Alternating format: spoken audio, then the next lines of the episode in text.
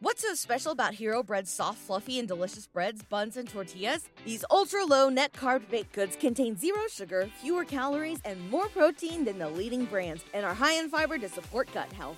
Shop now at hero.co.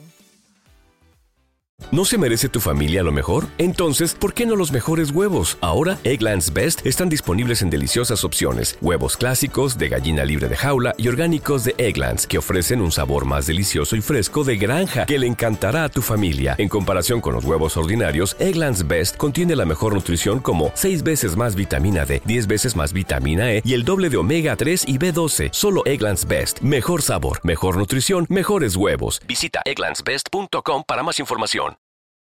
Algunas escenas de este programa han sido recreadas.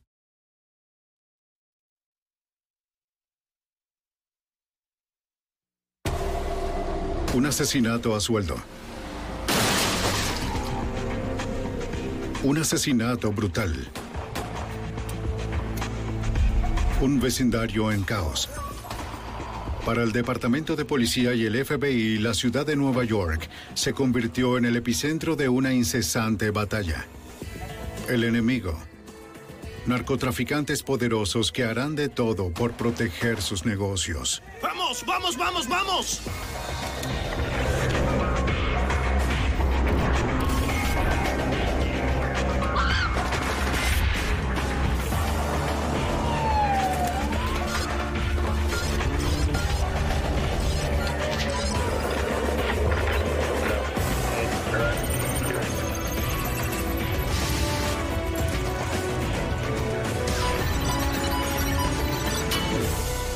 Archivos del FBI. En la década de los 80, el narcotráfico en Nueva York fue una pesadilla. Los criminales se enriquecieron. La violencia se salió de control. La policía se enfocó en las pandillas, convirtiéndolas en su objetivo. Soy Jim Kallstrom, exdirector del FBI en Nueva York. Cientos de agentes del FBI y de la policía desarrollaron un riesgoso plan para detener la violencia y desmantelar las operaciones del negocio mortal. Medidas severas.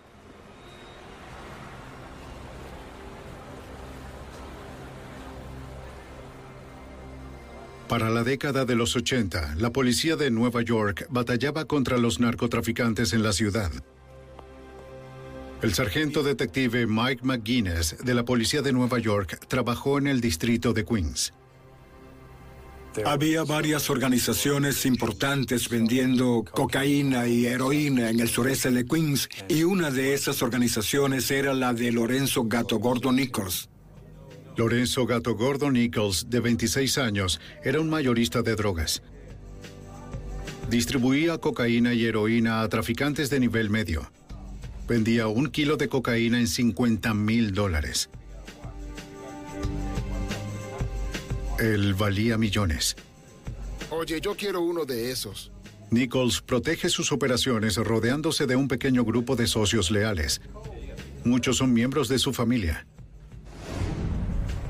Para la policía de Queens, acabar con ese negocio no será fácil. Su sede es una tienda de delicateces en la avenida 107 y la calle 150 en Jamaica, Queens.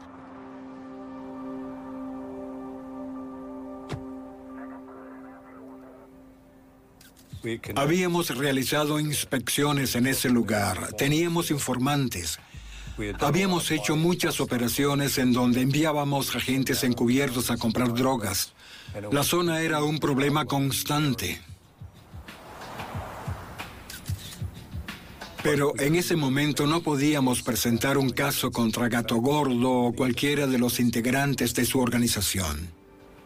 Todo cambió en eh, julio de 1985. Ah, una de nuestras unidades obtuvo una información importante que nos permitió conseguir una orden de registro para la tienda de comestibles de Gato Gordo y para el apartamento que tenía arriba. El informante nos dijo que allí había armas, dinero en efectivo y numerosas drogas almacenadas. Dos detectives y yo fuimos a la tienda de comestibles. Revisé detrás del mostrador, caminé hacia la parte trasera y vi que había una luz encendida en la habitación de atrás, así que entré ahí. Había tres hombres detrás de un escritorio grande y me di cuenta de que uno de ellos era Gato Gordo Nichols. Señores, pongan las manos en la pared. Pongan las manos en la pared. La policía pone a los hombres contra la pared. Pongan las manos en la pared ahora. Nichols se da cuenta de algo. Voy a revisar esta silla. Bajo una toalla en la silla en la que Nichols estaba sentado. ¿Qué estás haciendo? Los detectives encuentran una pistola automática y un revólver. Eso no es mío, amigo. Tampoco nuestro. Cállate. Cállate. La policía revisa la habitación y encuentra heroína, cocaína y 30 mil dólares en efectivo. Tenía varios gramos de marihuana en el escritorio.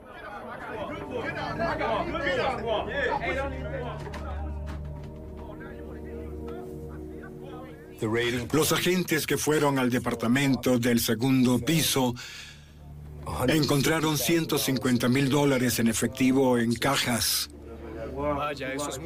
Cientos o tal vez miles de bolsas de cocaína.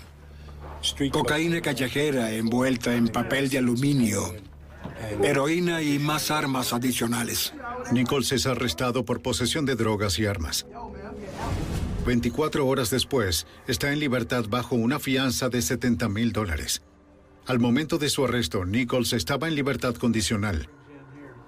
Así que se reporta ante su oficial asignado Brian Rooney para confirmar que el arresto no violara los términos de su libertad condicional. Le dice que solo estaba pidiendo un sándwich en el mercado. Debes esperar afuera.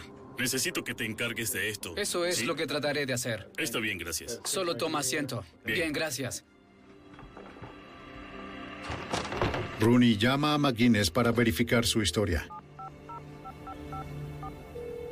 Le dije que habíamos arrestado a Nichols en la tienda de comestibles, que tenía varias armas, pero que desafortunadamente hizo un acuerdo y seguramente se había ido. Y Rooney me dijo, no, no se fue, está sentado aquí afuera de mi oficina.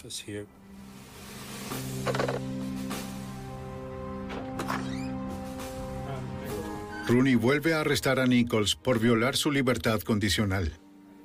Eso significaba que a pesar de que Nichols había pagado una fianza en el arresto que le hicimos, estaba violando su libertad condicional y no había forma de evadir eso.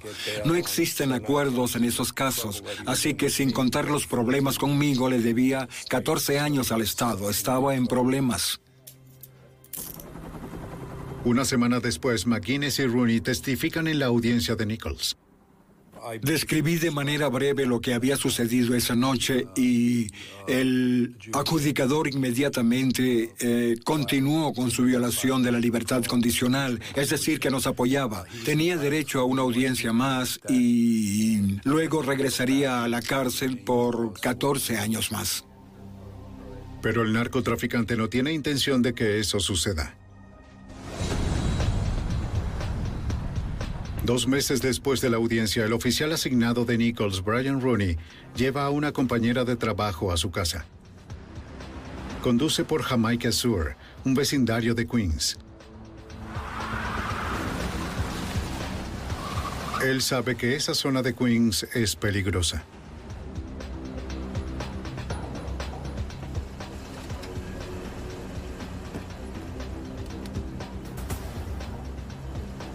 Pero no tiene idea de que está siendo seguido.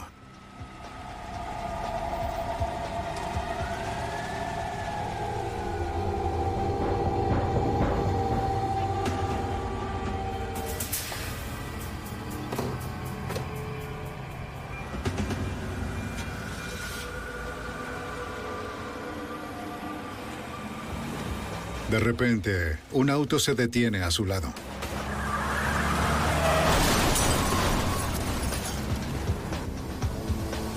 Brian Rooney recibe un disparo en el brazo y en la espalda. Muere al instante. Sus asesinos desaparecen en la noche.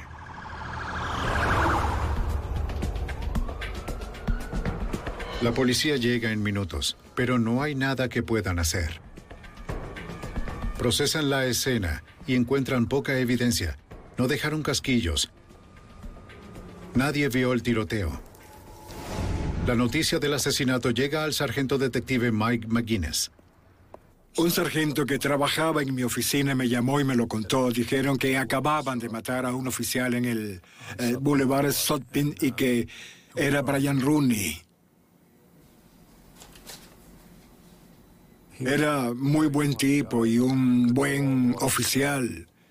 Era una buena combinación de trabajador social y oficial de policía, lo que es necesario para cumplir con su puesto. La policía sale a la calle para reunir funcionarios y encontrar al asesino. El asesinato de Rooney es el último de una serie de homicidios en Jamaica Sur.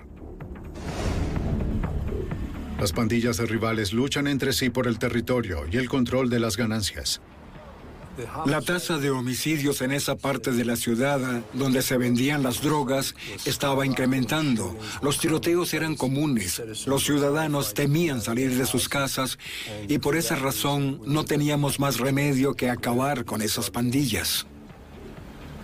La policía planea e inicia la operación limpieza, una importante operación antidrogas a largo plazo. Traen a cientos de oficiales de todas partes de la ciudad. La operación se centra en los narcotraficantes del área de Jamaica Queens, donde Rooney fue asesinado. La policía también bordea un vecindario cercano al Boulevard Sutpin, donde ocurrió el tiroteo. Oye, amigo, ven aquí un momento. Entrevistan a los lugareños esperando que alguien haya visto algo extraño el día en que mataron a Rooney. ¿Qué quieres saber? ¿Sabe del oficial que fue asesinado, cierto? Sí, escuché sobre el oficial que recibió un disparo. ¿Qué quieres saber? ¿Sabe algún nombre? ¿Escuchó algo en la dos calle? Dos hombres, es lo que sé. Dos hombres, gato gordo y dos... ¿Es todo lo que me puede decir? Dos hombres. La policía descubre que dos hombres asociados con Lorenzo Gato Gordo Nichols fueron vistos en el área. Howard Mason y Perry Bellamy. Nichols tenía motivos para matar a Rooney. Los investigadores sospechan que pudo darle la orden a Mason y Bellamy de matar al oficial. En 1985, el oficial de libertad condicional Brian Rooney es asesinado en una calle de Jamaica Sur, Queens.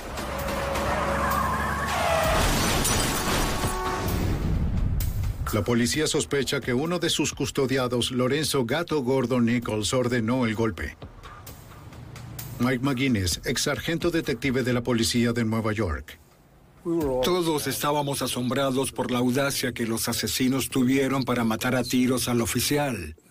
Creo que pensaban que si eliminaban a Rooney del cuadro, Nichols podría volver a las calles. ¿De dónde sacaron eso? No lo sé, pero eso es lo que pensaban. McGuinness sabe que él podría ser el siguiente, por ser el oficial que arrestó a Nichols.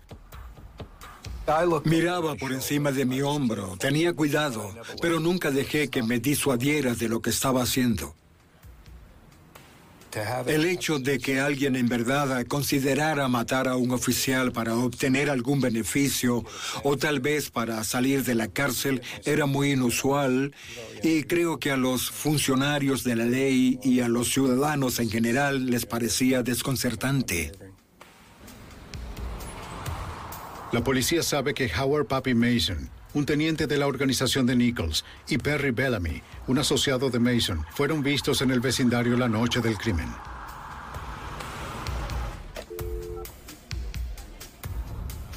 Una llamada anónima afirma que Bellamy estaba fuera del automóvil cuando Rooney recibió el disparo. Al día siguiente, otro informante confiesa el paradero de Bellamy, lo que guía a los investigadores hacia él.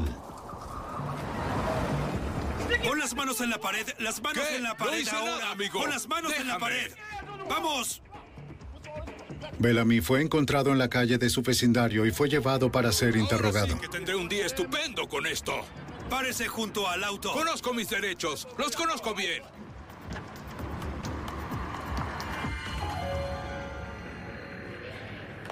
Admite haber visto a Rooney horas antes de ser asesinado. Estaba sentada en el auto con Rooney. Afirma que sabía sobre el atentado y que trató de advertirle.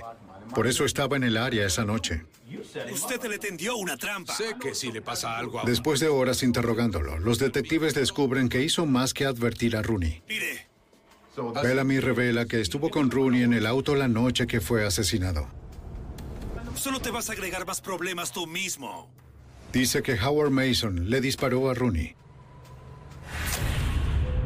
Bellamy estuvo en la cárcel semanas antes del asesinato. Afirma haber escuchado a Nichols decirle a otro recluso que Brian Rooney iba a obtener lo que se merecía. Las autoridades acusan a Bellamy de colaborar con el asesinato del oficial Rooney. Luego los detectives rastrean a Howard Pappy Mason. ¿Qué sucede, oficial? ¿Cómo te llamas? Mason. Bien, pon las manos contra la Ah, pared de oficial, Mason. Por favor, yo. Serán solo unos minutos, ¿bien? En la bota del sospechoso encuentran una Derringer 22 cargada. Mason es acusado por asesinato y posesión de armas. Vamos, amigo, tengo cosas que hacer. Los investigadores ponen a los conspiradores tras las rejas. Pero no pueden probar que Gato Gordo Nichols les haya encargado el asesinato del oficial. Mientras la policía intenta construir un caso contra Nichols, que todavía está en la cárcel, su organización sigue creciendo. En 1987, la crisis de drogas ilegales en Nueva York va de mal en peor. Una nueva droga sale a la luz. El crack se esparció por la comunidad. Nunca vi nada como eso. El agente especial del FBI, David Higgins, trabajó en casos de drogas en Nueva York. Para la preparación del crack se tomaba una cantidad eh, relativamente pequeña de cocaína y se combinaba con otros ingredientes para estirarla de forma considerable. De modo que algo que podría haberse vendido como un gramo por 100 dólares, ahora con esto el narcotraficante podía ganar unos mil dólares. La droga se vende barata, tanto como dos dólares por vial, y es altamente adictiva. Para un barrio de clase trabajadora como el Jamaica Sur, el crack es la droga perfecta. Debido al alto nivel de adicción, los drogadictos necesitaban drogarse de forma muy seguida y por lo tanto trataban de encontrar todas las fuentes de ingresos que pudieran. Y como era de esperarse, también solían recurrir a delitos como el robo y como consecuencia el nivel general de delincuencia aumentó. La policía intensifica sus esfuerzos. Renombran la operación como Operación Queens. A principios de los 80 se formó un comando federal contra el tráfico de drogas en la ciudad de Nueva York para combatir a los narcotraficantes y distribuidores. El agente especial Richard Martínez fue asignado al grupo de trabajo. Se estableció como una organización usada por el FBI, la Policía de Nueva York, la Administración de Control de Drogas y otras agencias para coordinar un ataque contra estos criminales. Está justo aquí, Jamaica Sur, ¿de acuerdo? El grupo de la organización se dividió en escuadrones y cada uno tenía su propia misión que cumplir. Nuestra misión particular era en relación a las ventas de cocaína, crack y heroína en la ciudad. El equipo investiga varias bandas de narcotraficantes en Jamaica, Queens. Sentimos que lo mejor que podíamos hacer por los ciudadanos de esa comunidad era empoderar lo más posible a este grupo que iba a perseguir a esos hombres. Tanto poder como fuera posible. Vender drogas en Jamaica Sur era un negocio lucrativo. Tener altas ganancias implican más competencia y más violencia. Casi la mitad de los delitos graves de la ciudad de Nueva York tenían relación con el crack. En octubre de 1987, un operador de taxis es asesinado por hacer declaraciones sobre un tiroteo. Un mes más tarde, un inmigrante de Guyana se queja con la policía de que en su calle venden crack.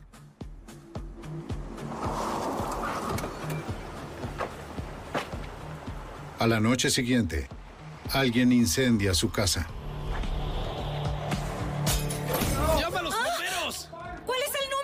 911. Bien, sí. Alguien acaba de lanzar algo.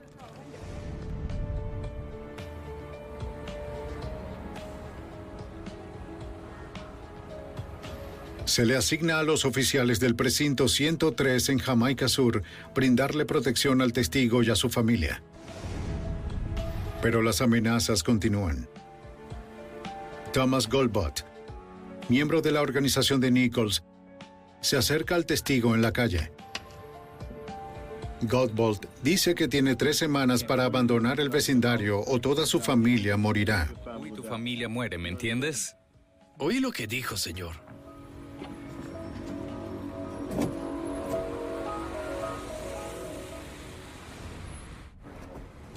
En 1987, los narcotraficantes gobiernan Jamaica Sur, Queens. Los ciudadanos que intentan hacerles frente son intimidados y asesinados. El Departamento de Policías de Nueva York y el Comando Federal preocupan a todas las organizaciones de drogas en Jamaica, Queens.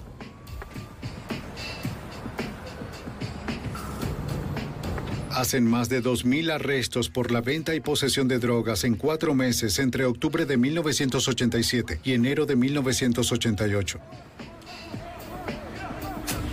A finales de enero de 1988, uno de los tenientes de Lorenzo Nichols, Thomas Mustafa Golbot, es enviado a Ricken Island por amenazar al testigo guyanés. El 24 de febrero, Howard Pappy Mason, sospechoso de haber disparado a Brian Rooney, es condenado por un cargo de posesión de armas. Al día siguiente, Lorenzo Nichols es condenado a 25 años con 11 cargos de posesión de armas y drogas. Cortamos la cabeza de la serpiente y atrapamos a dos de sus mejores aliados. Teníamos un buen caso, así que sentimos que habíamos dejado a la organización al margen. La policía de Nueva York y el FBI avanzan en la batalla para recuperar las calles de Jamaica Sur de manos de los narcotraficantes, pero la guerra está a punto de oscurecerse.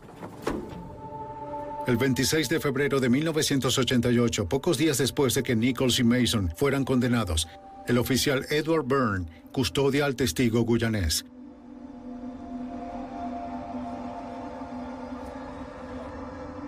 Incluso con el hombre que amenazó a su familia en la cárcel, el testigo sigue recibiendo amenazas. Byrne es un novato, solo tiene 22 años. Debía ser una noche rutinaria.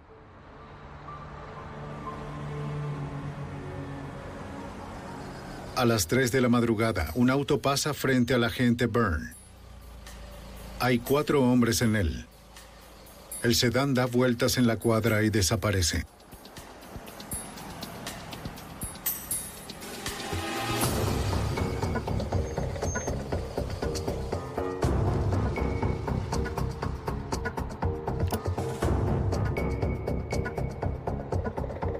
Veinte minutos después, tres hombres se esconden detrás del auto del oficial Byrne.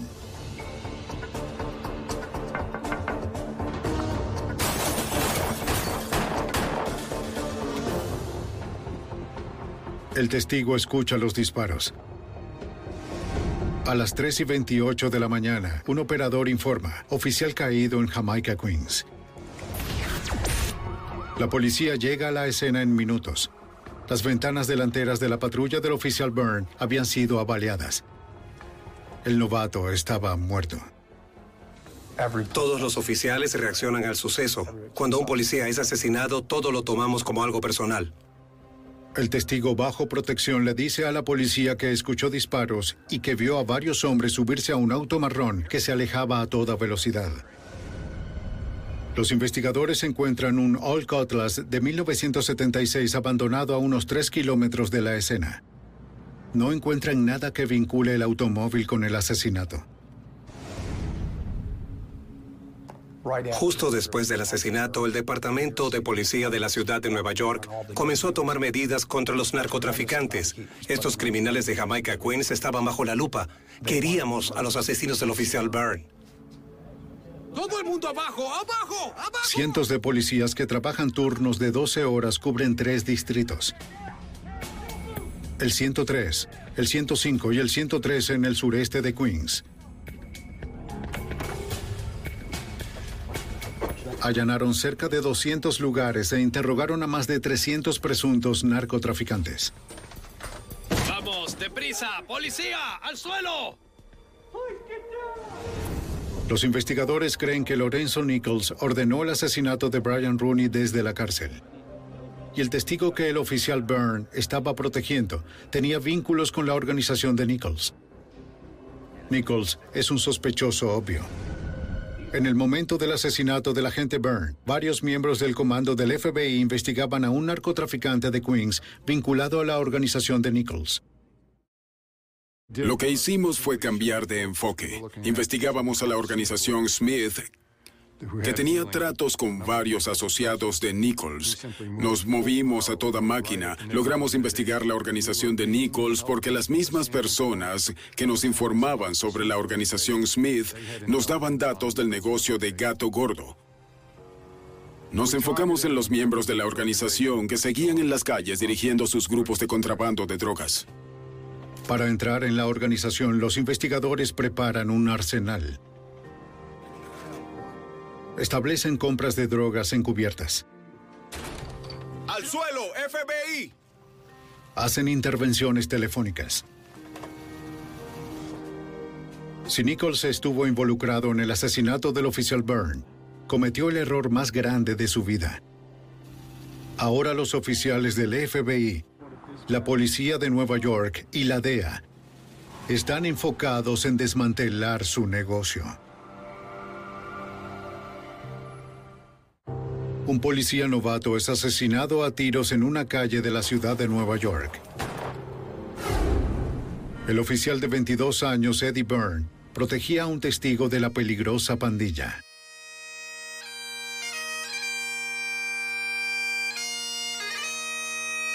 Imágenes de archivo. El 29 de febrero, el oficial Eddie Byrne es sepultado. 10.000 policías asisten al funeral. Imágenes de archivo.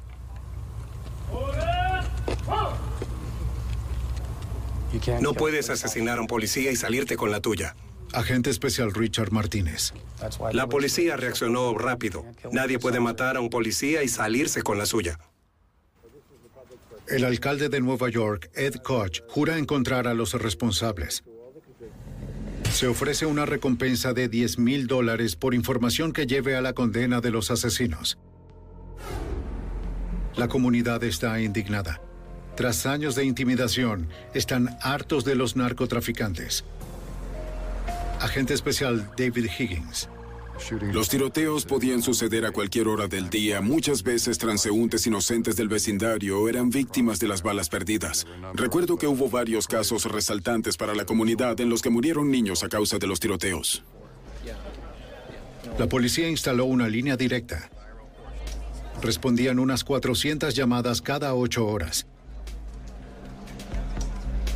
En pocos días, la recompensa asciende a 130 mil dólares. Tres días después del tiroteo, una llamada anónima informa de un posible culpable. Un detective convence al informante de reunirse.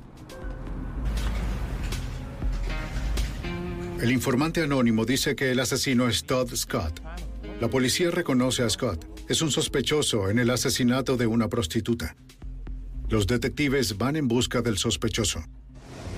En el departamento de un familiar encuentran un testigo dispuesto a hablar. Dice conocer a los participantes del tiroteo.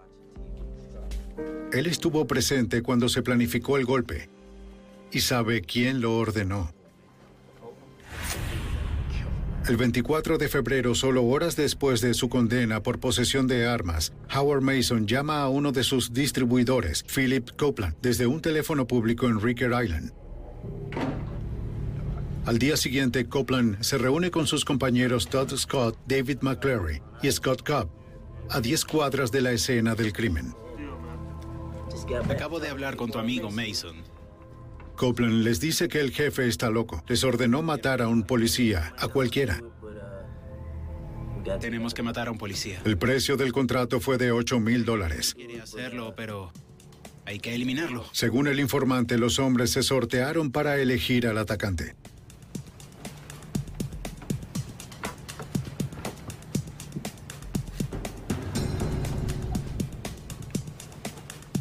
Todd Scott apretaría el gatillo. Listo. Ahí lo tienes, amigo.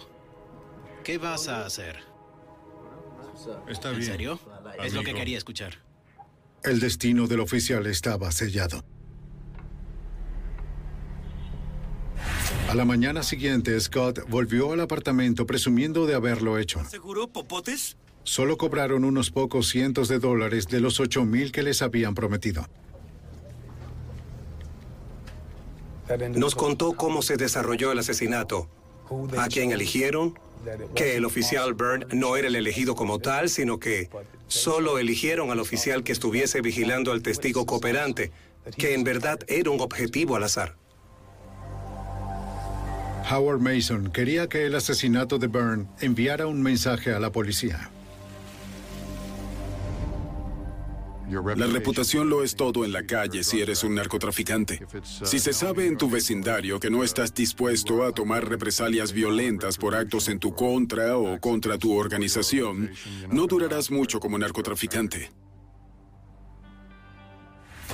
Este asesinato sin duda estimuló la aplicación de la ley en la ciudad de Nueva York. La ejecución de un policía que no fue atacado por un motivo particular contra él como persona, sino por el simple hecho de ser un oficial de policía como tal.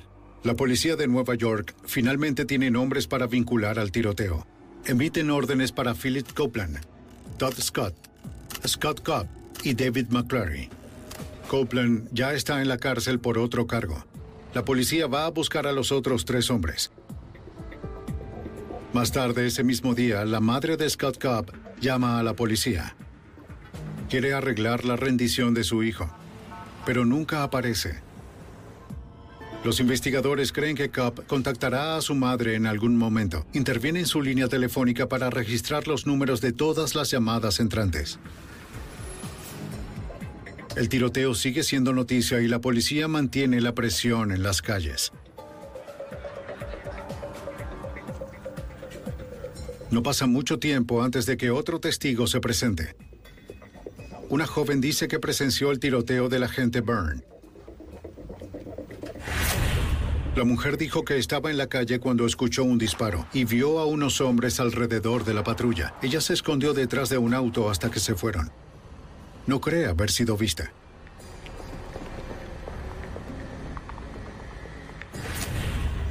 Le muestran algunas fotos a la testigo.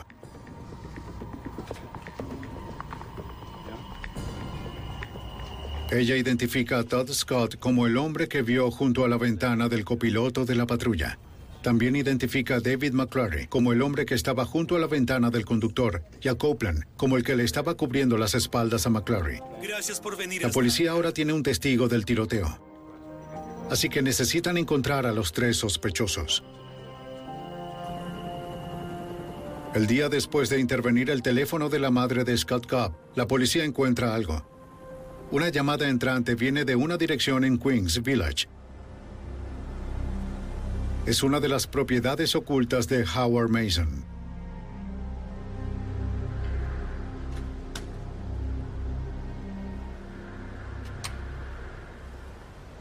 El 3 de marzo, menos de una semana después del asesinato de Byrne, los detectives encuentran a Scott Cobb. ¡Hey, señor!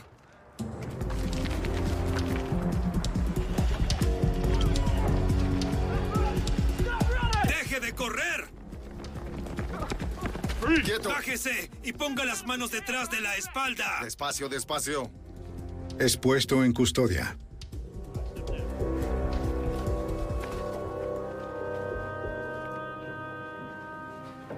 La policía revisa la casa. Encuentran a Todd Scott en el sótano.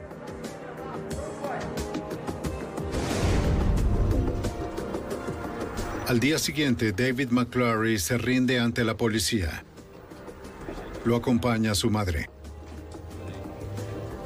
McClary es el único de los cuatro acusados que no tiene antecedentes penales. Todd Scott y David McClary dan declaraciones conflictivas. Ambos dicen que el otro fue el que apretó el gatillo. Todas las versiones colocan a Scott Cobb detrás del volante del auto de escape. La policía y los fiscales logran reconstruir la versión de los eventos. A las 3 y 24 de la mañana, Todd Scott distrajo al oficial Byrne tocando la ventana del copiloto de la patrulla. David McClary le disparó al oficial Byrne cinco veces a través de la ventana del conductor. Philip Copeland estaba justo detrás de McClary. Los cuatro hombres son acusados de asesinato en segundo grado. Pero para los agentes y la policía surgen más preguntas. ¿Howard Pappy Mason actuó por su cuenta? ¿Estuvo Gato Gordo Nichols involucrado en el asesinato? ¿Y pueden probarlo?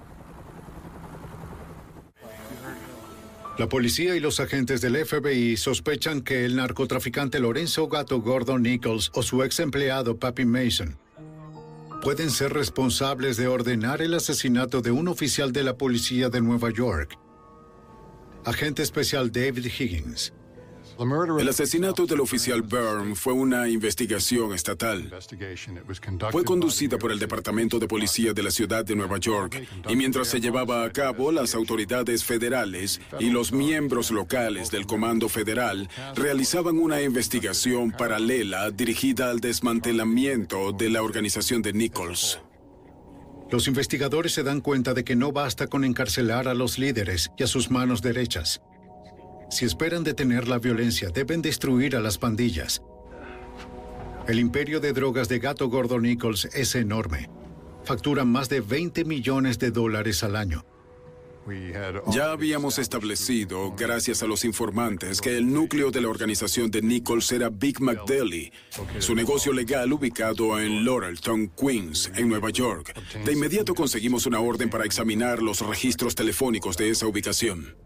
Para investigar esta gran y peligrosa organización, el FBI opta por intervenir teléfonos.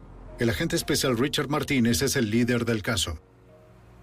Solo ese tipo de tarea puede recopilar información sobre conspiraciones importantes. Cuando un agente encubierto trata casos de compra de drogas, involucra a una o dos personas.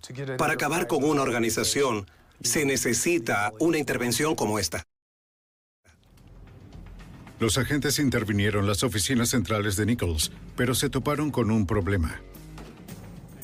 Los sospechosos involucrados en la organización de Nichols estaban tan paranoicos con respecto a la presencia policíaca en el vecindario, como consecuencia del tiroteo que terminó en la muerte de Byrne, que pensaban que la policía intervendría sus llamadas. Así que optaron por cambiar su ubicación actual a una nueva. Los agentes se enfocan en la familia de Nichols. Tras el tiroteo, el FBI comienza a escuchar a la hermana de Lorenzo Nichols. Sabíamos que muchos distribuidores de nivel medio trataban con la hermana, así que intervenirla a ella era buena idea. Hablaba con Lorenzo Nichols. Hacía negocios con aproximadamente 12 distribuidores de nivel medio. Le pasaba instrucciones o conversaciones de los narcotraficantes a Lorenzo Nichols. Ella era la mediadora de la organización y eso era lo excelente de esto. A ella le gustaba hablar. La hermana de Nichols teme que alguien la esté espiando. Necesito deshacerme de él. Me está causando muchos problemas. Todos los días decía, mi teléfono está intervenido, no hables, pero se daba la vuelta y hablaba. Por un día. A veces dejaba el teléfono descolgado, lo cual era como tener un micrófono en su casa. Y podíamos escuchar sus conversaciones con estos tipos sobre cuándo recogerían las drogas. Apresúrate. Anda. Durante la intervención telefónica, el FBI intercepta una llamada clave entre Nichols y su hermana. Hablan de Papi Mason. En una conversación en particular, ella preguntaba por qué Papi Mason había hecho eso, una referencia al asesinato del oficial Byrne. Y Lorenzo respondió que no sabía el por qué. Papi Mason tenía reputación de ser un tipo violento y Lorenzo, de cierta forma, lo estaba alejando. No quería tratar de forma directa con él por haber dado pie a la presión de la policía. Antes todo indicaba que Lorenzo Nichols estaba involucrado en esto, pero tras esa conversación, que luego fue respaldada por información obtenida de varios interrogatorios de testigos, quedó claro que Howard Mason fue quien ordenó el atentado al oficial Bird.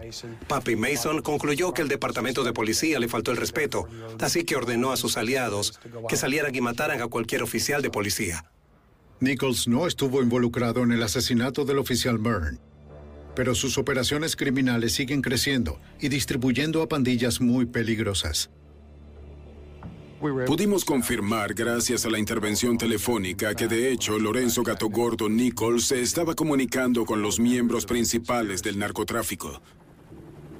Cada una o dos semanas, un grupo de individuos del cártel iba a reunirse con él para recibir las órdenes sobre el manejo de las operaciones de manera personal. Los agentes colocan un micrófono en la sala de visitas de Rickers Island. Intentan escuchar las reuniones de Lorenzo Nichols con sus tenientes.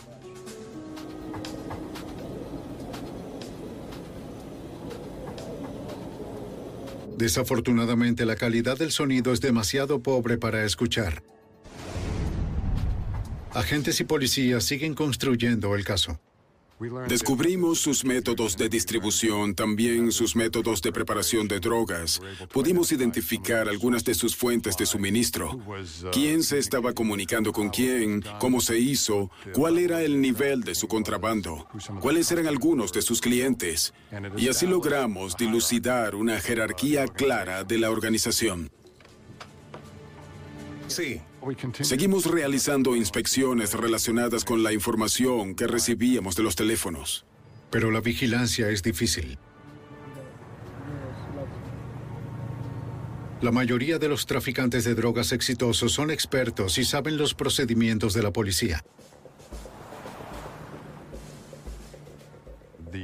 Los narcotraficantes emplean técnicas contra la vigilancia. En realidad les pagan a personas para que mantengan a las autoridades alejadas de sus calles en un radio de varias cuadras. Cuando los agentes obtienen suficiente información de las intervenciones, hacen arrestos.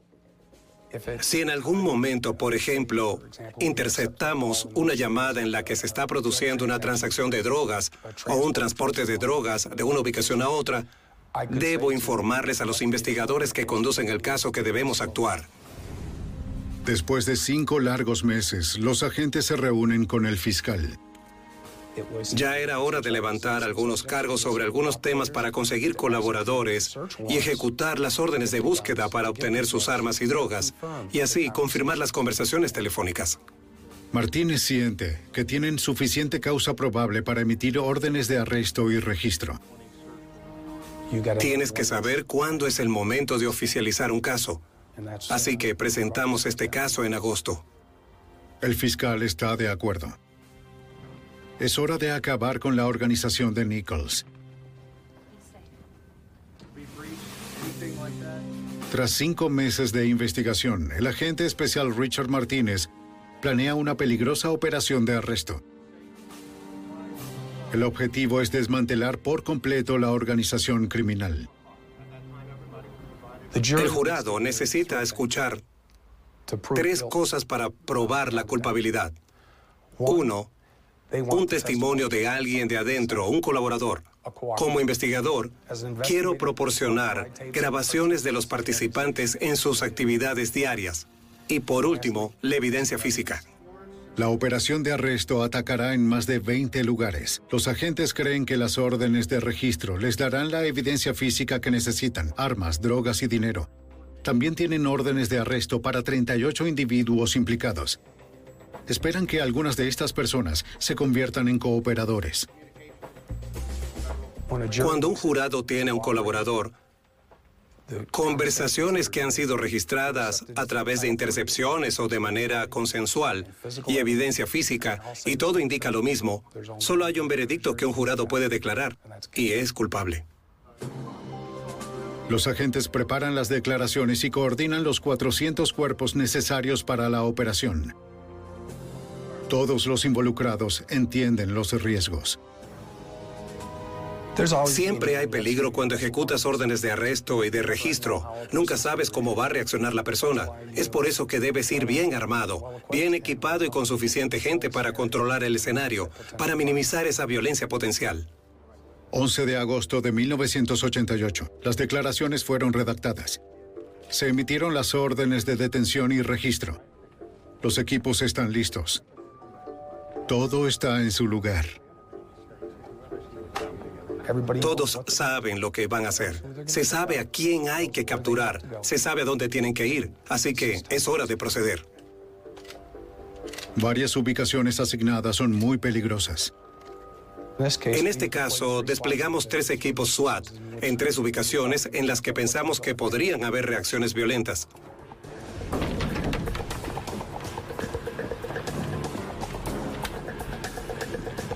Los equipos atacan lugares donde se almacenan y se venden drogas.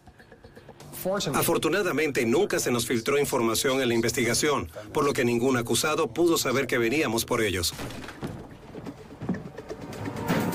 ¡Policía! ¡Abajo! ¡Abajo, policía! ¡Abajo! ¡Abajo! ¡Abajo! ¡Abajo! ¡Quieto! ¡Abajo!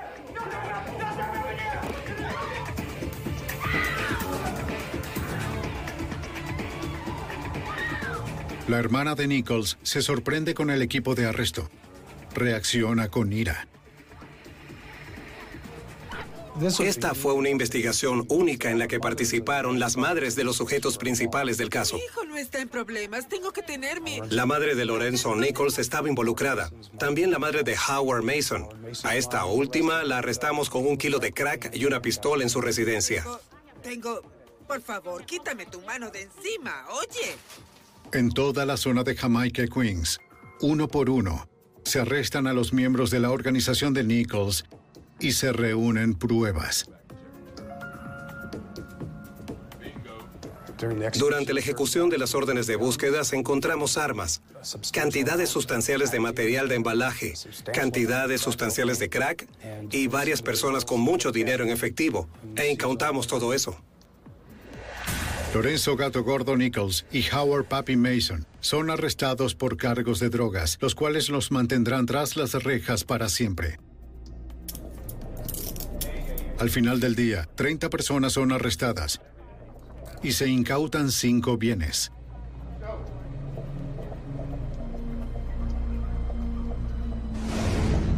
La hermana de Nichols y otros individuos claves en la organización deciden cooperar. Necesitas hablar. Necesitas contarnos. Tienes que ayudarte a ti mismo. La multimillonaria y violenta organización de drogas es efectivamente destruida. Para Lorenzo Nichols fue el asesinato del oficial Edward Byrne, un asesinato con el que no tuvo nada que ver, lo que hizo que su imperio cayera. Este caso desmanteló la organización de Lorenzo Nichols. Lorenzo fue a juicio y fue condenado. Todos los miembros de dicho negocio fueron acusados, condenados y finalmente encarcelados. En 1992, Lorenzo Nichols se declara culpable de ordenar el asesinato del oficial Brian Rooney. Ese mismo año, el caso de Rooney se desarrolla sorprendentemente bien. Randolph Lucas es arrestado por un cargo no relacionado y confiesa su participación en el crimen. Afirma que su hermano Eric condujo el auto y que él mató a Brian Rooney. Fueron contratados por un asociado de Nichols para lastimar al oficial, pero se asustaron y lo mataron a tiros. Nadie sabe por qué Perry Bellamy afirmó haber estado en la escena esa noche, ni por qué dijo que vio a Howard Mason dispararle a Brian Rooney. La operación antidrogas de la Policía de Nueva York y del FBI dirigida a los narcotraficantes de Queens tuvo un efecto contundente en los delitos relacionados con drogas en Nueva York. El agente especial del FBI, David Higgins, los casos del Comando de Nueva York enviaron el mensaje a las calles de que al final el crimen no paga. Si va a involucrarse en el narcotráfico en Nueva York, en última instancia se enfrentará a la justicia en un tribunal federal. Creo que ese mensaje resonó en las calles porque la tasa de criminalidad y violencia en Nueva York y en otras ciudades importantes del país se redujo significativamente en la década de 1990. Y creo que eso pasó debido a los excelentes casos que cerramos. El nombre de Brian Rooney fue añadido como un tributo a los oficiales de libertad condicional que han muerto en servicio. Una fundación fue nombrada como el oficial Edward Byrne. Su legado es la destrucción de una organización mortal que amenazaba a los vecindarios que juraron proteger.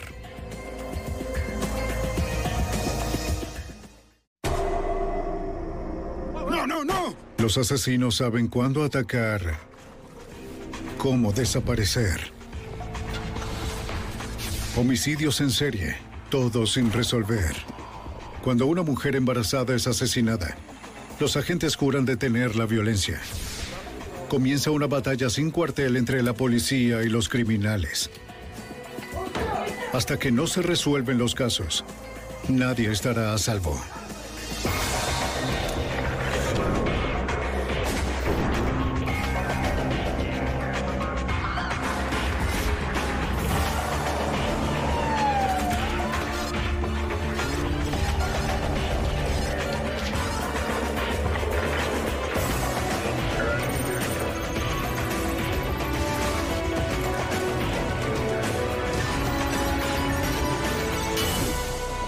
Los archivos del FBI. En los años 70 y 80, una banda de matones causó estragos en Puerto Rico. Organizados con experiencia letal, parecían estar más allá de la ley. Soy Jim Castron, exdirector del FBI en Nueva York. Como Estado asociado, Puerto Rico está bajo la jurisdicción del FBI. Un grupo de agentes descubrió a una pandilla liderada por policías corruptos, hombres que protegían a inocentes, ahora los asesinan. Una hermandad de uniformados que terminó en una guerra. Hermandad traicionada. 28 de julio de 1977. San Juan, Puerto Rico. El distribuidor de diamantes de Nueva York, Steven Brooks, visita la isla en un viaje de negocios. Planea reunirse con un joyero local para cerrar un contrato. También quiere vender de su nuevo inventario. Lleva consigo 250 mil dólares en piedras de lujo. Está solo, sin escoltas.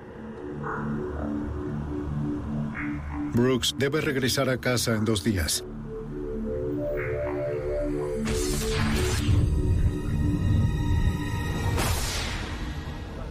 El 29 de julio, la policía de Puerto Rico descubre un cadáver en las afueras de la capital. Es un hombre adulto. Recibió un disparo y luego fue calcinado. No encuentran su licencia de conducir y debido al fuego su identificación no puede ser comprobada. La policía no encuentra más pistas y sepultan a la víctima como John Doe. Cuatro meses después, gracias a la familia de Brooks, la policía se da cuenta de que el cadáver era del distribuidor de diamantes. El asesinato es parte de una tendencia alarmante. En los últimos años, otros dos estadounidenses comerciantes de diamantes fueron asesinados en Puerto Rico. Agente especial Fernando Candelario, había individuos que transportaban joyas desde Nueva York hasta Puerto Rico. Esos individuos eran secuestrados o hallados sin vida. Dado que los homicidios son de carácter interestatal, el FBI trabaja con la policía local. Aún no tienen evidencia que apunte a algún sospechoso. Los agentes se comunicarían con sus contrapartes en la policía de Puerto Rico para saber si tenían alguna pista. Sin reporte de pistas, los casos se estancan. En esta época los crímenes violentos son comunes en San Juan, donde la pobreza, el comercio de cocaína y la delincuencia dominan las calles. Las autoridades tienen problemas para enviar a los pandilleros a prisión. En marzo de 1979, un pandillero investigado por asesinato elimina al único testigo de aquel homicidio con un disparo en la cabeza. La novia del pandillero, Jessica Trujillo, observa el homicidio y más tarde ayuda a escapar al delincuente. El agente especial del FBI en San Juan, Jim Burke, ella iba a testificar en un caso de homicidio muy conocido del crimen organizado en San Juan. Esta chica, porque eran conscientes del peligro y de las amenazas en su contra, era custodiada por la policía. Jessica pasa los días en la policía y en la noche los detectives la llevan hasta la casa de su abuela. El juicio comienza en mayo de 1980 y los fiscales se adelantan a fin de hallar culpable a un capo de la droga. Pero a cinco días de la audiencia descubren un cadáver en un campo de caña de azúcar cerca de San Juan. Es Jessica Trujillo, la única testigo en contra del delincuente. Una autopsia revela que murió por dos disparos, un estilo de ejecución precisa. Tenía tres meses de embarazo recuperan un sombrero panameño hallado cerca del cadáver. El asesinato impacta a los isleños, incluyendo al agente especial del FBI en San Juan, Diad Rosario. Jessica era famosa en las noticias. Se sabía que iba a declarar en contra de este otro individuo al que ella vio asesinar a otro hombre. Se sabía que Jessica era protegida por la policía. Las acusaciones eran, al menos los rumores del caso, que ella estaba bajo custodia de la policía y que al parecer fue asesinada por un oficial. De repente, lo impensable parece posible. La Oficina de Investigaciones Especiales de Puerto Rico, conocida como NIE, trabaja en casos de corrupción en la policía piden ayuda al FBI. Era un asunto de confianza. ¿En quién creemos? Y el NIE confió en el FBI en vez de buscar al mismo departamento de policía. Había que conseguir a alguien confiable que condujera esta investigación. El FBI y el NIE entrevistaron a detectives de la División de Homicidios. Se encuentran con que nadie recuerda quién custodiaba a Jessica el día en que fue asesinada. No obtuvimos cooperación. Ningún detective allí iba a hablar sobre este caso. Era algo siniestro. Los agentes solo obtienen excusas de los oficiales que juraron proteger y servir. Este código de silencio decepciona al agente especial del FBI, Angelo Class. Era obvio que los oficiales de alguna forma estaban involucrados vendieron a Jessica a un tercero o, ellos mismos la habían matado. Sin embargo, no era definitivo. Finalmente, los agentes rastrean al oficial que decía ser responsable de escoltar a Jessica la noche antes de que hallaran su cuerpo. El detective Víctor Susey afirma que él y su compañero, el detective Gil Valera, llevaron a Jessica hasta su casa. ¿Qué es eso? Su coartada era que la dejaron frente a la casa de su abuela. Víctor desconoce qué sucedió tras dejarla. Quizás alguien la secuestró. Los agentes tratan de corroborar su historia. Entrevistamos a mucha gente. Fuimos hasta la casa de su abuela e investigamos en el vecindario. Nadie vio a Jessica en todo el día. Además, la única pista que tenían desaparece. El sombrero panameño que hallaron cerca de su cuerpo se esfuma misteriosamente del casillero en la estación de policía. Los medios informan que el jefe de homicidios usa un sombrero igual al reportado. Los agentes determinan que el auto que llevó a Jessica a casa pertenece al mismo jefe de homicidios, Emeterio Benítez. Los agentes decomisan el auto y los técnicos del FBI lo examinan. Su interior acababa de limpiarse de acuerdo al agente especial del NIE, Manuel Aponte. Podía sentir el blanqueador en el auto. Resolvimos que fue limpiado porque algo ocurrió en ese auto. Algo como un homicidio o algo que trataban de ocultar. Los técnicos del FBI desmantelan el auto. Debajo del asiento delantero descubren sangre. Bastante, de hecho. Encontraron más debajo del tablero y detrás del panel de la puerta del copiloto. Por como lucía la sangre dentro del auto, concluimos que una persona murió allí asesinada. También hay evidencia balística. Hay marcas que parecen de una bala descargada dentro del auto. Técnicos del FBI verifican la sangre con las muestras tomadas de la autopsia de Jessica. Pero hay un problema al compararlas. No teníamos pruebas de ADN. Solo podíamos decir que era el mismo tipo sanguíneo de Jessica, pero no podíamos probar que la sangre era de ella. Cuando los agentes interrogan a Emeterio, el jefe de homicidios explica que limpió el auto después de transportar un animal muerto en el asiento trasero. Cuenta que la marca de la bala se produjo en un accidente meses atrás. No tiene idea de cómo llegó la sangre allí y explica que docenas de personas tienen acceso a su auto dentro del departamento. Su auto lo usaban casi todos en la división de homicidios. Cuando no había vehículos, usaban el suyo. Lo prestaba. Por esa razón, no teníamos certeza de quién estuvo en ese auto. No había suficiente evidencia física, circunstancial sí, pero no física.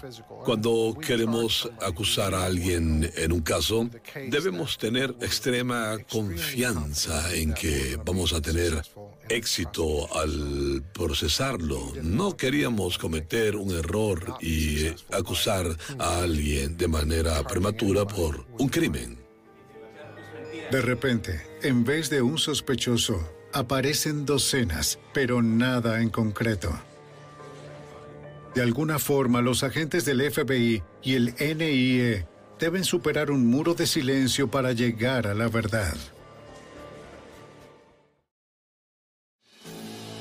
En 1980, los agentes del FBI y el NIE de Puerto Rico sospechan que policías corruptos están envueltos en la muerte de Jessica Trujillo, una testigo asesinada mientras era protegida por oficiales. Hay evidencia que sugiere que Jessica fue asesinada en el auto del jefe de homicidios, Emeterio Benítez. Pero no es suficiente para arrestarlo, sobre todo por el cargo que ocupa. Esto según el agente especial del FBI, Jim Bird. Había alguna evidencia circunstancial, pero no era un sujeto con antecedentes. Era el jefe de homicidios del área de San Juan. No podías decir, pensamos que fuiste tú, ven con nosotros. El caso no sería resuelto en poco tiempo. Debido a que investigan a policías y no saben en quién confiar. El agente especial Angelo Class y su equipo no quieren que se filtre información. Cuando comenzamos teníamos nuestra oficina y nadie podía pasar a menos que trabajara en el caso. Los agentes necesitan a alguien adentro. Revisan a los detectives que llevaron a Jessica hasta su casa. Gil Valera y Víctor Susey. Los investigamos un poco. Les preguntamos a otros agentes. Supimos más sobre estos dos individuos. Sentíamos que de ambos el más serio, el mejor policía era Víctor. Así que apelamos a la bondad dentro, dentro de Víctor. En ese momento, Víctor termina su entrenamiento con la Guardia Nacional en Estados Unidos. Los agentes esperan su regreso. Lo buscamos en el aeropuerto. Hablamos con él y lo llevamos a un apartamento que le rentamos por su seguridad. Los agentes necesitan que Víctor sea un infiltrado. Nada sencillo. Comenzó a negarse a participar. Parecía el tipo equivocado. El agente especial del NIE, Manuel Aponte, apela al honor de Víctor. Le dije, si no mataste a Jessica, entonces queremos que nos ayudes a descubrir a los asesinos y tú eres un detective de homicidios. Yo no lo soy. Y tú eres uno de los mejores. Y de hecho lo era. Así que le pedí su ayuda. Ahora sabía que era su única oportunidad de salvarse. Oye, si no cooperas, entonces te investigamos. Quizás tendrás cargos y perderás a tu familia. Perderás el rango que ganaste. Irás a una prisión federal. La única forma de que te salves es que confieses y cooperes. Le aseguran que será protegido. Tras varias horas, Víctor accede a cooperar. Admite que mentía. Él no condujo a Jessica hasta su casa esa noche, como lo reportó. Su jefe le ordenó decir aquello, pero él y el otro agente no la llevaron a su casa. Él no sabía quién lo había hecho. Víctor afirma que muchos detectives están envueltos en actividades criminales. Se hacen llamar a sí mismos el Escuadrón Mortal. Comenzó a nombrar a personas y crímenes y tomamos notas por días.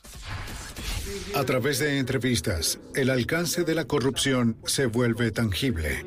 De las primeras 10 o 15 sesiones con Víctor, identificamos a 65 individuos, la mayoría oficiales relacionados a crímenes. Además había abogados y empresarios. Decidimos agruparlos para descubrir quién trabaja con quién, en qué tipo de crímenes participaron. Cuando teníamos esta lista, resultó que lidiábamos con 19 grupos diferentes. El agente especial Diat Rosario ayuda a identificar el epicentro de la corrupción. La mayoría de los oficiales involucrados en actividades de corrupción venían de una división específica dentro de la policía, conocida como el Centro de Investigación Criminal, el CIC. El CIC tenía a los mejores detectives de la fuerza y a los más poderosos. Básicamente tenían su propio feudo, salían y hacían lo suyo. Y no respondían a nadie por sus actos. Esta es una comisión antidrogas en San Juan. Se hicieron muy poderosos y comenzaron a manejar bastante información e informantes en las calles. De acuerdo a Víctor, sus fuentes se volvieron colaboradores en robos armados, secuestros e incluso sicariatos. Los repartidores de drogas son blanco fácil para el escuadrón mortal. Ningún repartidor presentaría cargos por drogas robadas, sobre todo si no sobreviven al robo. Cada reunión con Víctor nos expandía más y más nuestra investigación, porque Víctor era capaz de darnos no solo nombres que él conocía dentro del departamento, quienes estaban involucrados en crímenes, también conocía los delitos específicos que habían cometido. Víctor cuenta a los agentes que conoce sobre el asesinato del comerciante de diamantes Stephen Brooks Dice que oficiales del CIC fueron informados sobre la llegada del comprador que conocería a Brooks. Detuvieron al hombre sabiendo que llevaba los diamantes. Un oficial puede detenerte en donde sea. En la calle, preguntarte por tu licencia, por todo. Y eso era lo que hacían.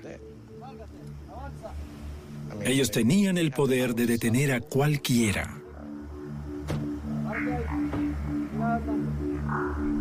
¿Qué, sucede? Los oficiales sabían que no había testigos. No, no, no, no, no.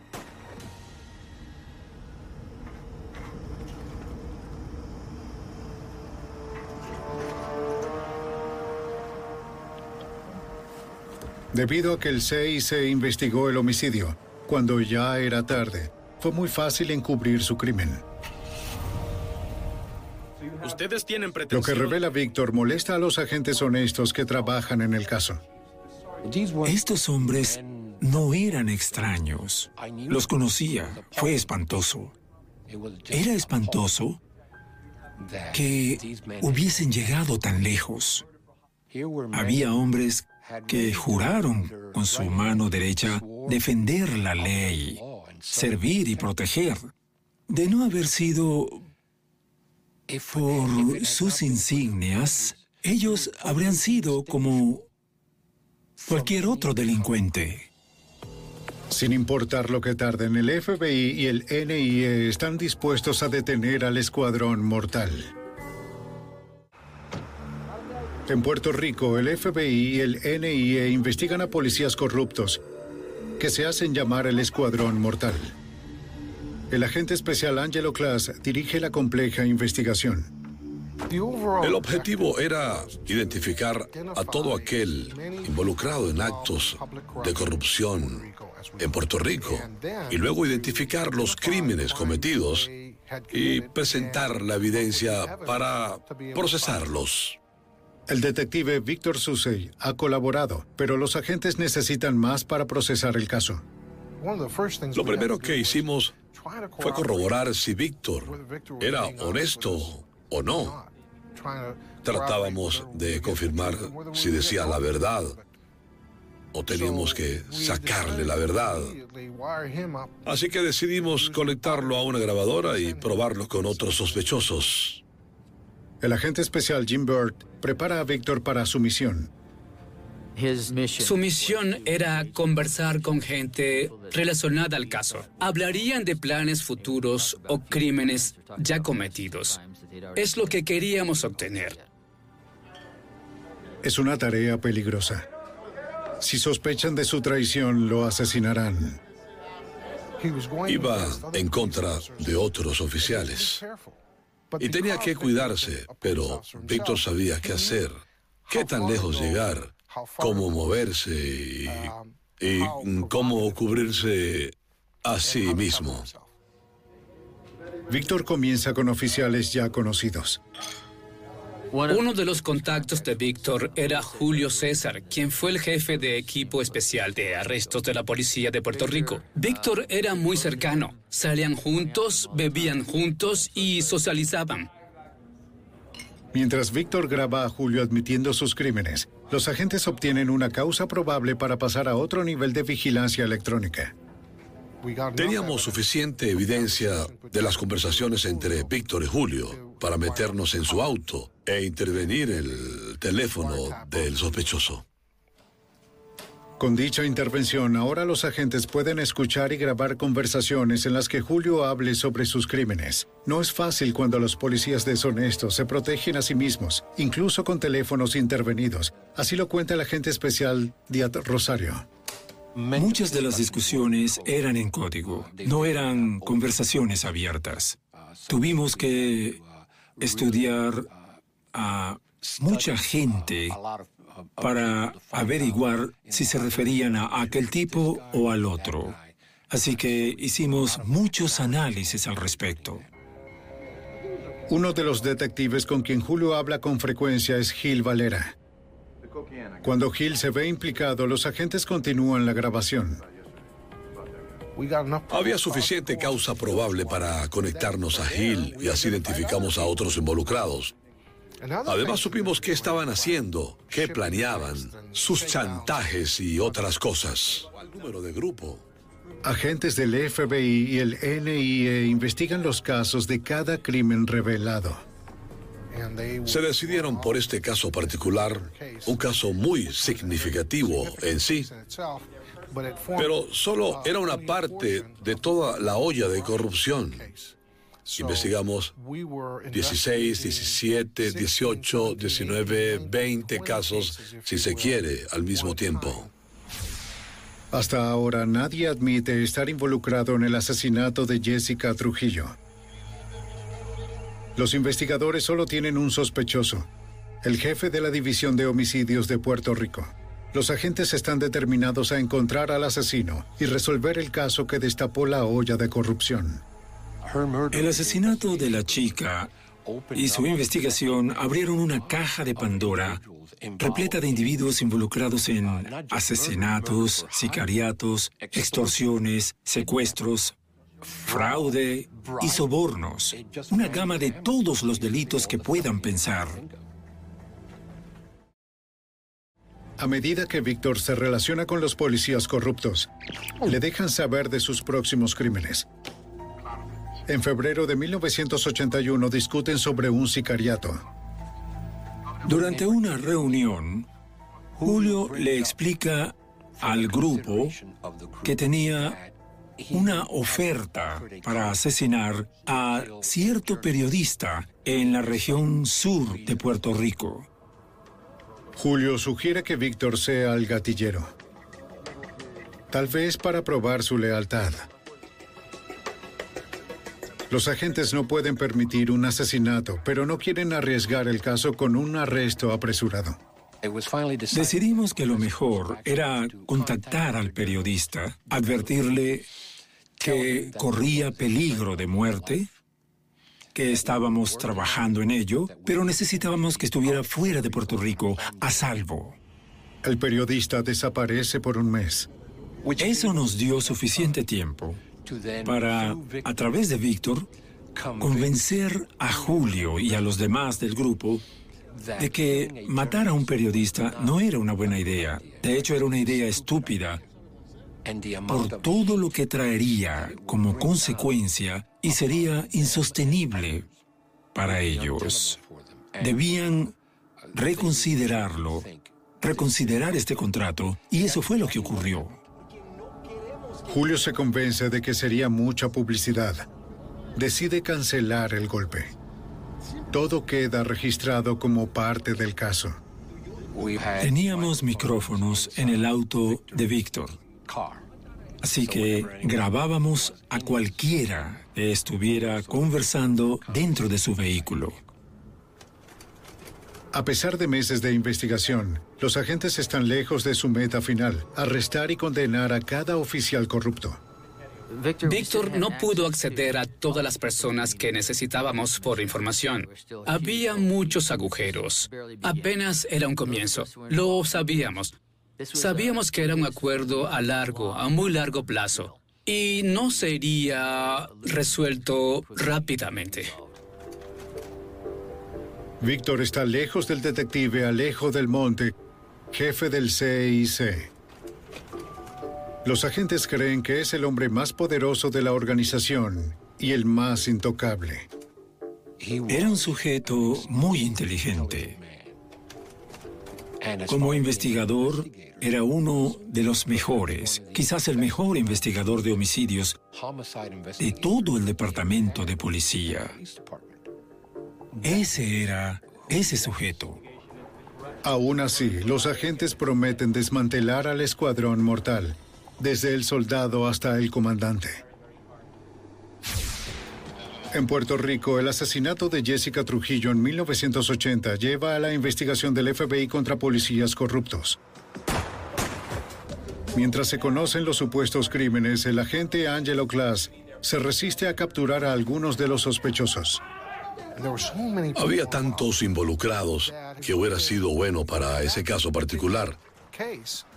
Pero hubiera sido fatal para el objetivo final, que era identificar a todas las personas que pudiéramos relacionarlas a la corrupción en Puerto Rico.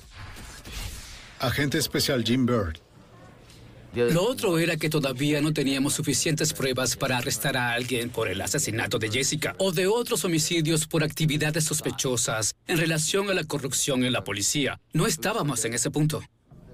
El detective Víctor Suse se convirtió en informante contra el Escuadrón Mortal. En abril de 1981, se entera de que el grupo quiere robar a la Autoridad Eléctrica de Puerto Rico. Como distracción, colocan una bomba en la parte trasera del complejo para luego asaltar la oficina central. Tienen la intención de robar todo el efectivo, según el agente especial del NIE, Manuel Aponte. Tenían la idea de que en ese momento habría mucho dinero allí y querían llegar antes de que los camiones blindados recogiesen el efectivo. Con el temor de que alguien entrara armado y tomara el lugar, tuvimos que intervenir.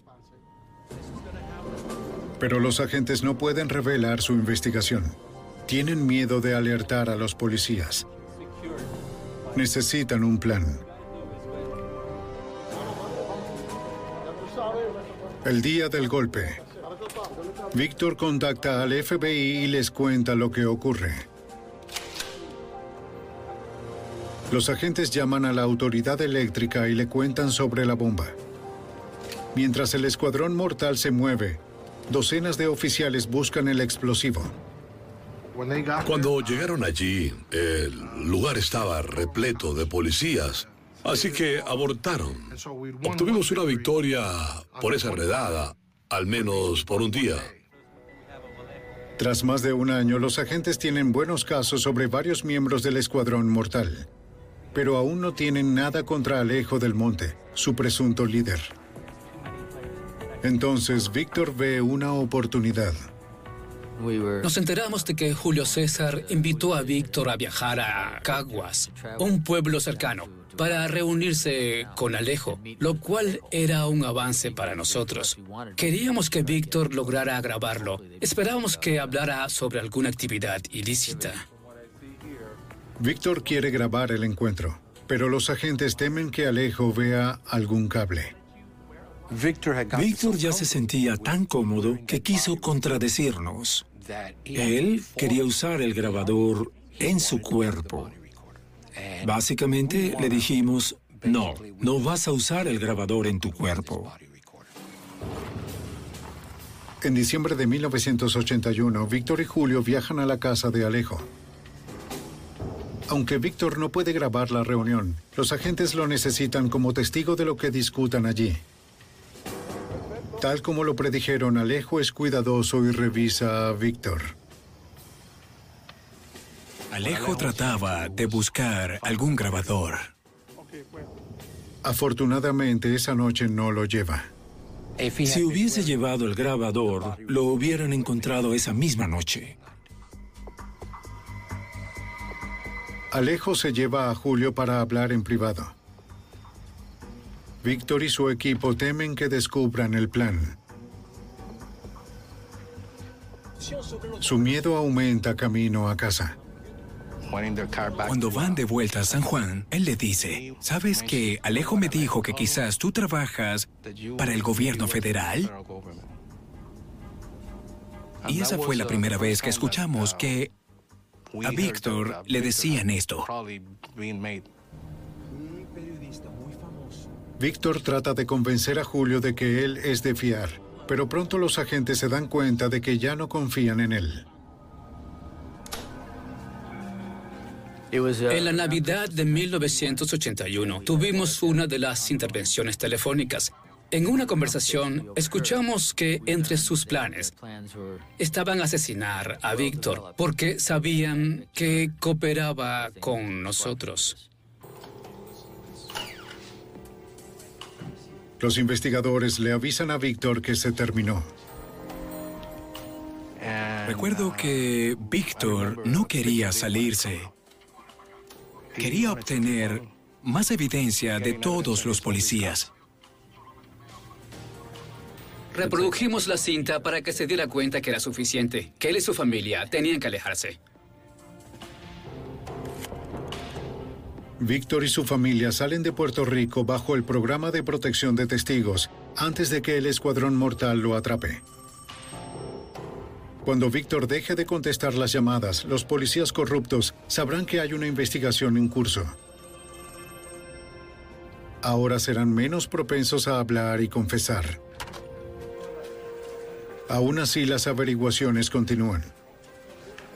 Para ese momento, teníamos otras fuentes adicionales dentro del departamento de policía que quizás no manejaban tanta información como Víctor lo hizo, pero que tenían la suficiente cantidad como para conducirnos y avanzar en las investigaciones.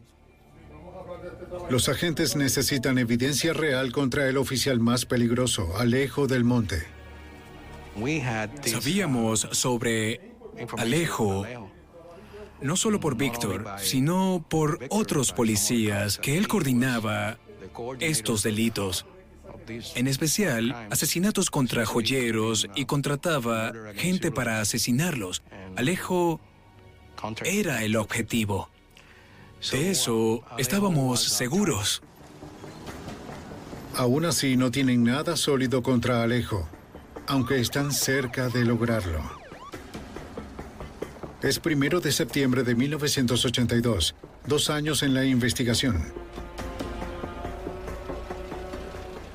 Mario Ramírez conduce a casa tras trabajar en la joyería de su padre.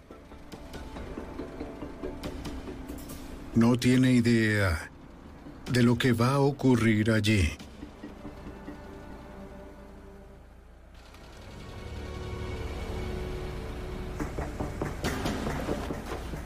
En septiembre de 1982, hombres armados secuestran a Mario Ramírez en San Juan, Puerto Rico.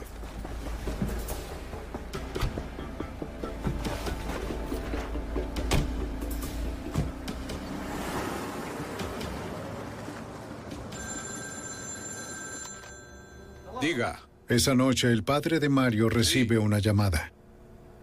¿Quién habla? El sujeto en línea dice que secuestraron a Mario y pide 500 mil dólares. Dice que llamará de nuevo con instrucciones y afirma que matarán a Mario si alguien avisa a la policía. ¿Quién llama? Es Mario. Por horas, la familia busca qué hacer. Entonces el padre de Mario llama a su vecino, el agente especial Angelo Class. Resulta que la víctima y su padre vivían cerca de mí y eran mis amigos. Hiciste bien en contactarnos. Class aparece en su casa de inmediato. No se preocupen. Class llama a otros agentes y les cuenta que vayan a las calles y pasen inadvertidos. Debíamos tener cuidado porque sospechaba que los malos vigilarían la casa de Mario. Cuando el equipo se reúne, discuten el caso. Una fuente confidencial reportó que Alejo del Monte planeaba secuestrar al hijo del joyero. El agente especial Jim Bird explica a la familia cómo extender las conversaciones telefónicas, lo suficiente para rastrear la llamada y descubrir la ubicación de Mario. Tratamos de enseñarles qué hacer. Cuando llamen, ¿qué dirán? ¿Qué van a hacer? ¿Cuál es el plan? Lo que no dijeron a la familia es que si el escuadrón mortal es el responsable, Mario quizás nunca regrese. Pensamos desde el principio que si eran estas personas, quizás Mario sería asesinado, incluso si obtenían el dinero o no. Su probabilidad de sobrevivir ah, no era muy grande.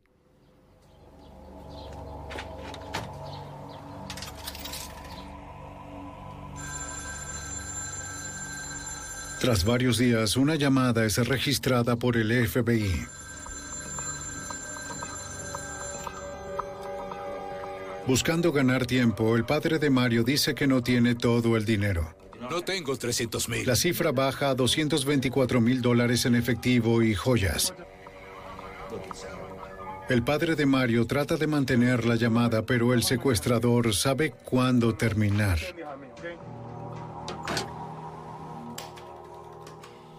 Sin obtener rastros, los agentes buscan otras maneras de hallar a los secuestradores.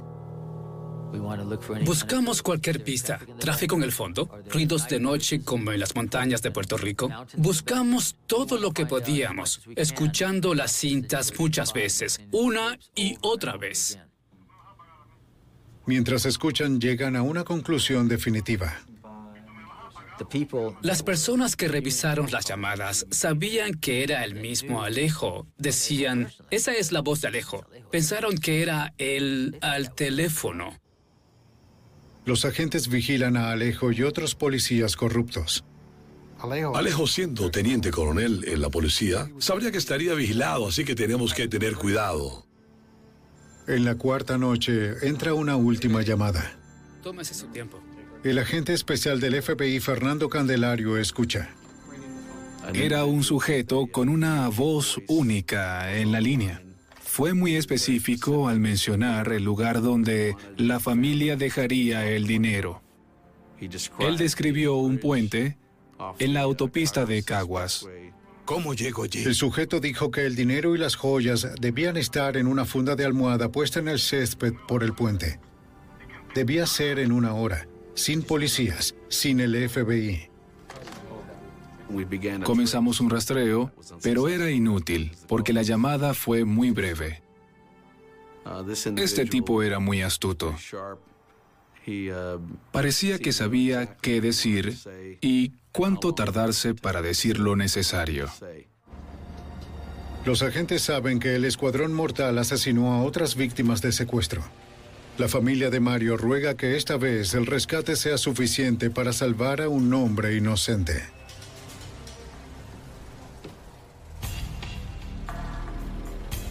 El FBI y el NIE de Puerto Rico creen que una pandilla de policías corruptos conocidos como el Escuadrón Mortal secuestró a Mario Ramírez. El 4 de septiembre de 1982, los agentes vigilan el lugar del rescate, un puente a las afueras de San Juan, según lo relata el agente especial del NIE, Manuel Aponte. Teníamos un par de agentes cerca del sitio. Se escabulleron por ese camino hasta quedarse en los arbustos. El padre de Mario llega al lugar con el rescate, protegido por un agente escondido en su auto. El agente especial del FBI, Fernando Candelario, ayuda a coordinar el operativo. Teníamos un avión en el aire. Nos sorprendió lo quieto que podía estar. Era de noche. Podía volar sin luces, así el secuestrador no iba a verlo por el cielo. Docenas de agentes dirigen la vigilancia en el suelo, tratando de no ser vistos. Con todos en sus posiciones, el padre de Mario deja el rescate en el puente tal como se le indicó.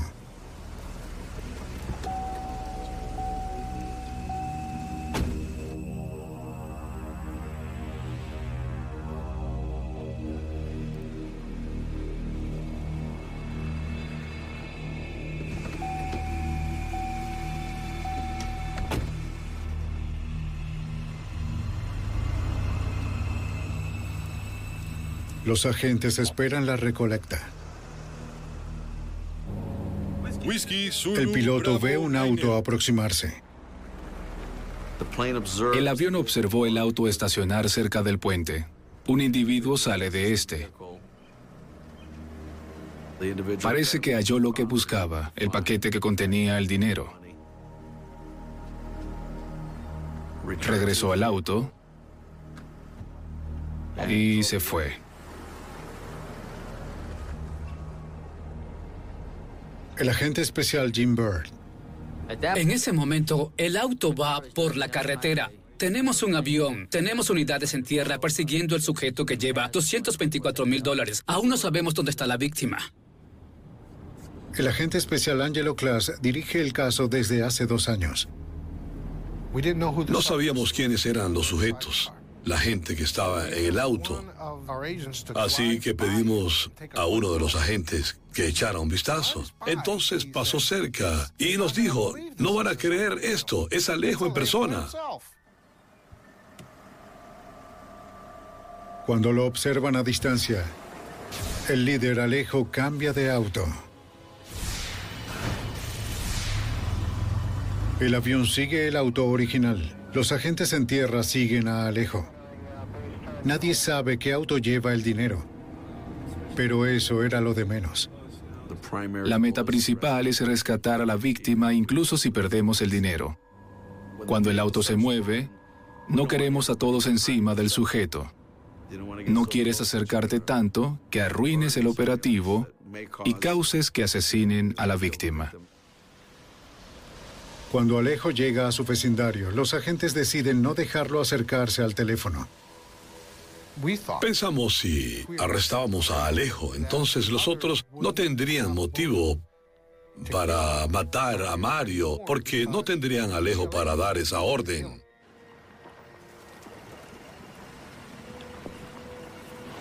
Los agentes se dirigen a la casa del sospechoso. FBI, muestre sus manos. El agente especial Diat Rosario hace una advertencia. ¡Levante sus manos! Llamé por radio y les dije, tengan cuidado, él siempre carga una UCI. ¡Manos arriba! Alejo ignora sus instrucciones y se mueve como si buscara un arma. Un agente del NIE realiza un disparo de advertencia. Fue tan cerca de su rostro que de hecho impactó en su oreja. Su oído comenzó a sangrar. Se están metiendo en un gran problema. En el auto no está el dinero, ni hay rastros de Mario. No hay evidencias en la casa de Alejo. El avión pierde contacto con el otro auto. Parece una pérdida total. Pues tenemos un coronel de la policía de Puerto Rico arrestado por secuestro. Pero no tenemos a la víctima ni el rescate. ¿Tienen alguna señal? Mario sigue desaparecido en algún lugar. Los agentes tratan de que Alejo les diga dónde está la víctima retenida. ¿Qué es eso? Nada de eso ocurrió. Solo decía, tienes el tipo equivocado. No sé de qué hablas. Soy el teniente coronel de la policía de Puerto Rico. Cometiste un gran error. Los agentes buscan a los otros sospechosos. Salimos a las calles de Caguas buscando los autos que habíamos identificado por estos criminales. Las horas pasan. La esperanza se desvanece. Y entonces... Mario estaba en una vía cerca de San Juan. Llamó a su casa desde un teléfono público y dijo, estoy libre. Entonces lo recogimos y lo trajimos de vuelta. Al parecer, una vez que Alejo fue arrestado, los otros secuestradores se asustaron y liberaron a Mario. Al fin está en casa. Nunca había visto a los agentes llorar. Así de emocionante fue. En ese momento, a nadie le importaba si recuperábamos el dinero o no. Lo importante era que él había regresado. Oh, gracias. Con Alejo en custodia, es hora de que todos caigan. Un juez federal ordena capturar a 32 personas, la mayoría oficiales corruptos. Rápidamente son aprehendidos. El jefe de homicidio Cemeterio Benítez coopera y finalmente les cuenta a los investigadores detalles del asesinato de Jessica Trujillo, el crimen que inició todo. El capo de la droga contra el que ella iba a testificar pagó 20 mil dólares por el golpe. De acuerdo a Emeterio, él y Gil Valera la llevaron esa noche y decidieron asesinarla camino a casa de su abuela. Cuando conducían por los campos en esa zona rural de la isla, sin vigilancia, ¡Bum! Le disparan. Gil le dispara desde atrás. Un instante después, van, otro disparo. Se detienen, la sacan y la tiran por el campo y se marchan. Luego, Emeterio se dio cuenta que Jessica colocó su identificación de policía en su camisa.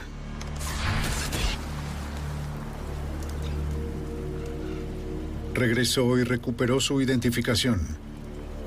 Allí perdió su sombrero panameño. Un asesinato así de audaz, dispararle a una chica que portaba el sombrero del jefe y la identificación en un auto de policía, mostraba lo intocable que se creía el escuadrón mortal. Esto fue hecho sin planearlo. ¿A quién le tocaba disparar? ¿O dónde sería? ¿O qué harían con el cuerpo? Solo le disparó mientras conducían el auto del jefe de homicidios. Esta investigación se convirtió en el caso de corrupción policial más grande en la historia de Puerto Rico. La mayoría de los oficiales fueron condenados desde ocho años de prisión hasta cadena perpetua. Era deplorable que fuese alguien con un cargo, un servicio para proteger a los ciudadanos y pierdan la cabeza por dinero. Hoy en día la policía de Puerto Rico es otra institución. El escuadrón fue desmantelado y los ciudadanos de la isla, una vez más, pueden confiar en quienes juran protegerlos.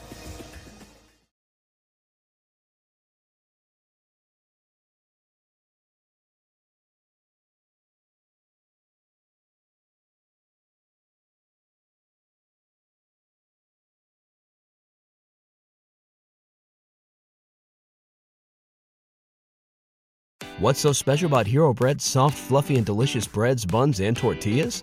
These ultra low net carb baked goods contain zero sugar, fewer calories, and more protein than the leading brands, and are high in fiber to support gut health. Shop now at hero.co. Everybody in your crew identifies as either Big Mac Burger, McNuggets, or McCrispy Sandwich, but you're the filet fish Sandwich all day. That crispy fish, that savory tartar sauce, that melty cheese, that pillowy bun. Yeah, you get it every time. And if you love the filet of fish, right now you can catch two of the classics you love for just $6. Limited time only. Price and participation may vary. Cannot be combined with any other offer. Single item at regular price. Ba da ba ba ba.